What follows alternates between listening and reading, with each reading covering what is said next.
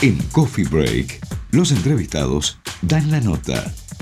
Dan la nota. El próximo 10 de octubre, Angela Merkel, canciller de Alemania, saliente, porque ya después de las elecciones se elegirá un nuevo gobierno, va a visitar Israel, una visita que se postergó cuando eh, estaba prevista para el tiempo exacto, no sé si recuerdan, de los acontecimientos en Afganistán, la retirada americana, bueno, también allí Alemania tuvo que participar de esa retirada y en ese momento Merkel decidió quedarse en Berlín. Bueno, esa visita finalmente se va a concretar de aquí a casi una semana para saber un poco más sobre esta relación entre Angela Merkel, Israel, Alemania y bueno, de alguna manera también enterarnos cómo está la post-elección. Vamos a charlar con el periodista allí en Alemania, eh, Guillermo Atlas, me imagino que estará en Frankfurt, pero él lo va a confirmar. ¿Cómo estás, Dani Salzman? Te saluda.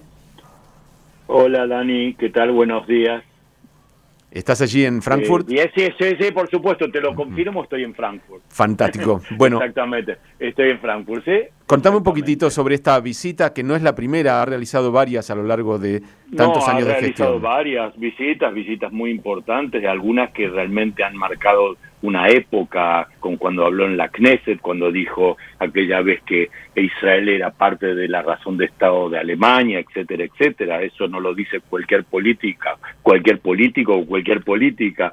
Eh, efectivamente, y como habías adelantado hace un minuto en la presentación, eh, ella lo, eh, había planeado, programado la visita en agosto, se postergó y ahora la va a realizar del 9 al 11 de octubre según lo anunció el viernes el portavoz del gobierno, Stefan Seibert. Eh, el viaje de Merkel, eh, en primer lugar, eh, esta, digamos, esta postergación y la, fijación de la fecha ahora de esta semana lo tomó en consulta con el primer ministro israelí Naftali Bennett. Y Merkel se va a reunir con él y el presidente Yitzhak Herzog y el ministro de Asuntos Exteriores Yair Lapid para mantener conversaciones el domingo 10 de octubre según este comunicado de, del vocero de gobierno alemán. También se va a reunir con el gabinete israelí. Eh, la canciller depositará una corona de flores en Yad Vashem, en presencia de, del ministro Bennett, del primer ministro Bennett, y también en una ceremonia que se celebrará en Jerusalén, en Jerusalén, eh, Merkel será investida doctora honoris causa por el Technion eh, de Haifa. Es interesante. Eh, el lunes 11 todavía tiene, según el programa, Merkel se va a reunir en una mesa redonda con representantes del Instituto de Estudios de Seguridad Nacional de Tel Aviv en Jerusalén. contame, Guillermo, que hemos recibido hasta ahora. Eh, es, muy significativo que vaya Yad Vashem, ya lo había hecho y lo hará nuevamente. ¿Cuál es la relación de ella con, con ese tema y especialmente cuál es la relación de Alemania con el tema de la Shoah, en el sentido de cuál es el, la simbología, qué es, qué es lo que llega a Alemania de estas visitas. Bueno, Merkel eh, personalmente es la política, la canciller, la jefa de gobierno que más eh, ha hecho hincapié en la relación fundamental de Alemania con Israel y el compromiso histórico de Alemania con Israel. Eh, lo cual no quiere decir que otros políticos eh, no tengan una relación próxima o cercana o etcétera, pero el modo en que lo implementó Angela Merkel durante sus 16 años de gobierno realmente es sin precedente. De todos modos, eh, mm, para responderte, diría que eh, Israel efectivamente es parte de, de la razón de Estado de este país, incluso la relación de los de Alemania con los judíos y con Israel es la línea divisoria del campo constitucional y del campo democrático. No hay otra forma de definirlo. Eh, para, para la República Federal Alemana, la relación con el, con el, con el pueblo judío y con Israel es, eh, es tan importante como que le ha dado el pasaporte y el retorno a la familia de países civilizados y democráticos del mundo. Eso es, para decirlo en forma eh, un poco ceremoniosa, pero real. Es, así. Guillermo, la, eh, el resultado de las elecciones hace, obliga a negociaciones para conformar una coalición de la cual van a formar parte bueno, los verdes y la centroizquierda. ¿Cuánto o cómo puede afectar eso la relación de Alemania con Israel cuando en Israel también hubo un cambio de gobierno? Bueno, eh, en realidad dijiste de centro izquierda. Eso, digamos, lo único seguro que hay acá es que los verdes y el Partido Liberal van a formar parte de una coalición. ¿Quién va a ser el cuál va a ser el partido que va a dirigir ese futuro gobierno? Todavía no se sabe. Se supone que van a ser los socialdemócratas en una eh, coalición. Ustedes saben, ya lo hemos hablado varias veces, que en Alemania los partidos tienen colores. Por lo tanto, si se formase una coalición con la socialdemocracia, los verdes y el Partido Liberal, se formaría una, una coalición semáforo, porque la socialdemocracia es roja, los liberales son amarillos y los verdes son verdes. En cambio, si la coalición se formase con la, con la Unión Cristiana, que son negros, sería la coalición jamaica o jamaicana, porque la bandera de Jamaica es negra, verde y amarilla.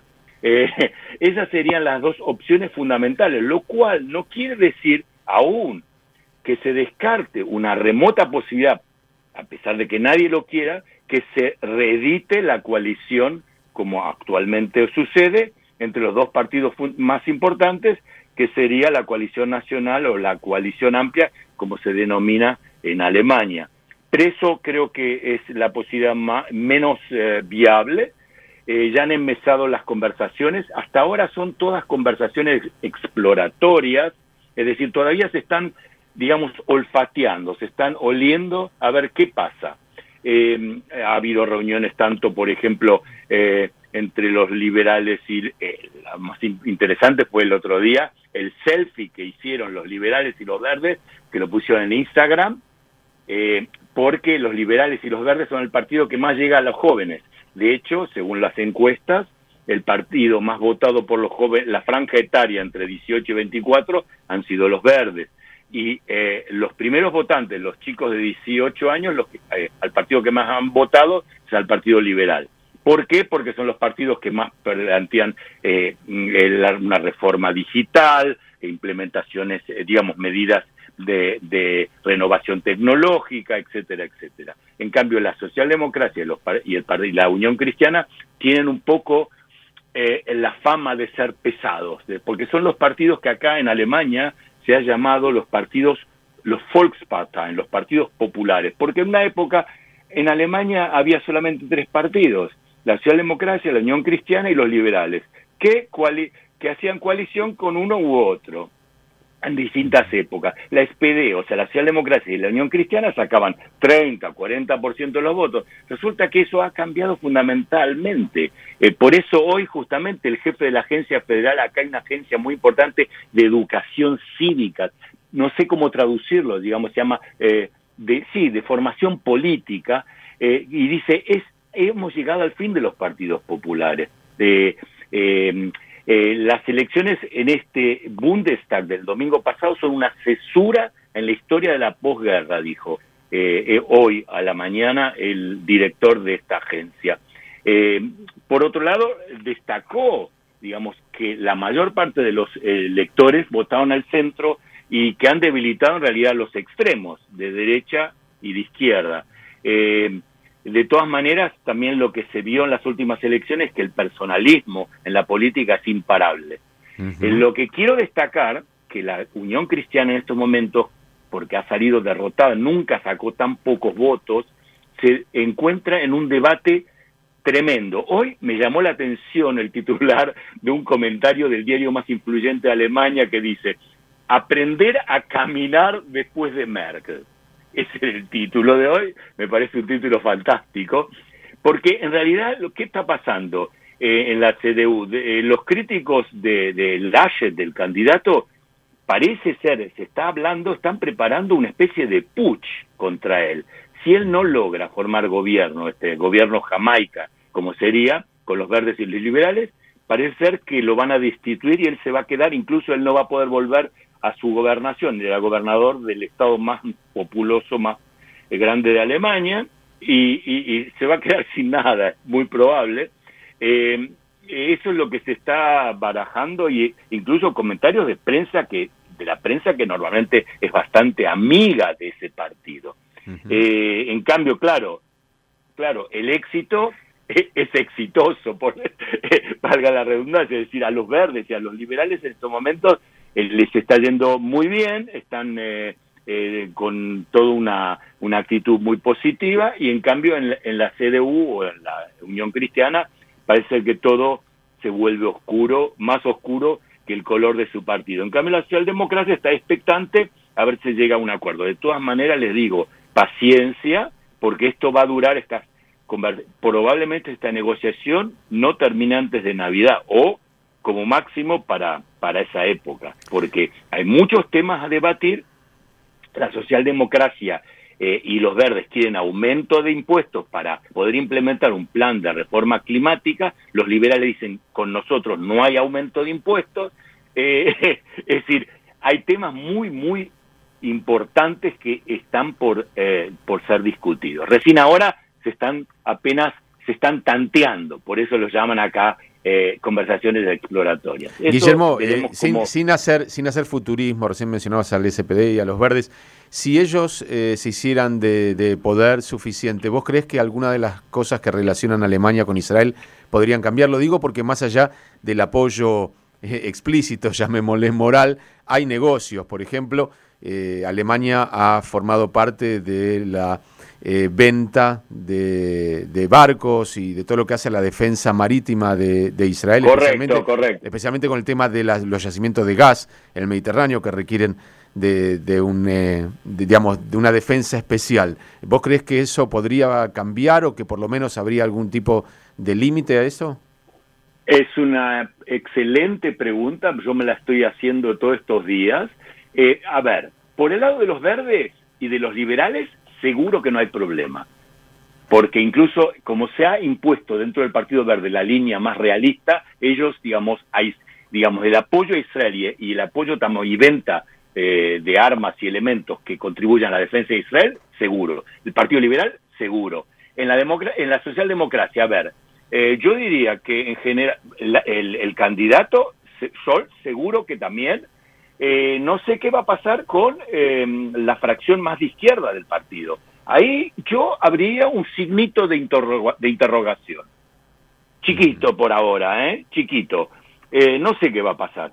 Eso no lo sabe exactamente. Como dijiste vos, nadie tiene la bola de cristal, no se sabe. Eh, ahí puede haber algún pequeño problema. Y, y, no solamente ese, unos cuantos. Porque, hay, porque no se olviden que Scholz, el candidato de la socialdemocracia, es el líder digamos, más moderado del partido y lo han puesto con inteligencia porque saben que eh, se sabía que iba a traer votantes, pero están agazapados los sectores un poco más eh, radicales dentro del partido que eh, obviamente quizás tengan, no, que tienen otras posturas. No sé qué va a pasar. Sí, digamos que el cambio de, el cambio político en Israel, si es que se sostiene, ayuda un poquitito porque probablemente hubiese sido, hubiese sido más chocante con un Netanyahu poderoso que ah, con un eso no te quepa la menor duda. Seguro, seguro, seguro, seguro. Es así tal cual. Los verdes tienen una excelente relación con, eh, con varios partidos ahí de la coalición y, la socialdemocracia ni hablar, por supuesto, también. Bueno, el hecho que esté el Partido Árabe, que esté Meretz y seguramente eso eh, matiza un poco. Ni hablar, ni hablar. Por supuesto, por supuesto. Y el SPD tiene el acuerdo histórico con Aboda también, por supuesto. Así que bueno, vamos a seguir este, esta visita de Merkel siendo todavía canciller, como bien decías vos, la vamos a tener a Merkel por algunos meses más, seguramente hasta que se conforme el nuevo gobierno y seguramente será una de las noticias de la próxima semana. Vamos a estar en contacto, te mandamos un abrazo enorme desde aquí, desde Radio High. Un abrazo para ustedes también, ¿eh? Adiós. Gracias, Guillermo. Guillermo Atlas, él es periodista, está allí en Frankfurt, Alemania.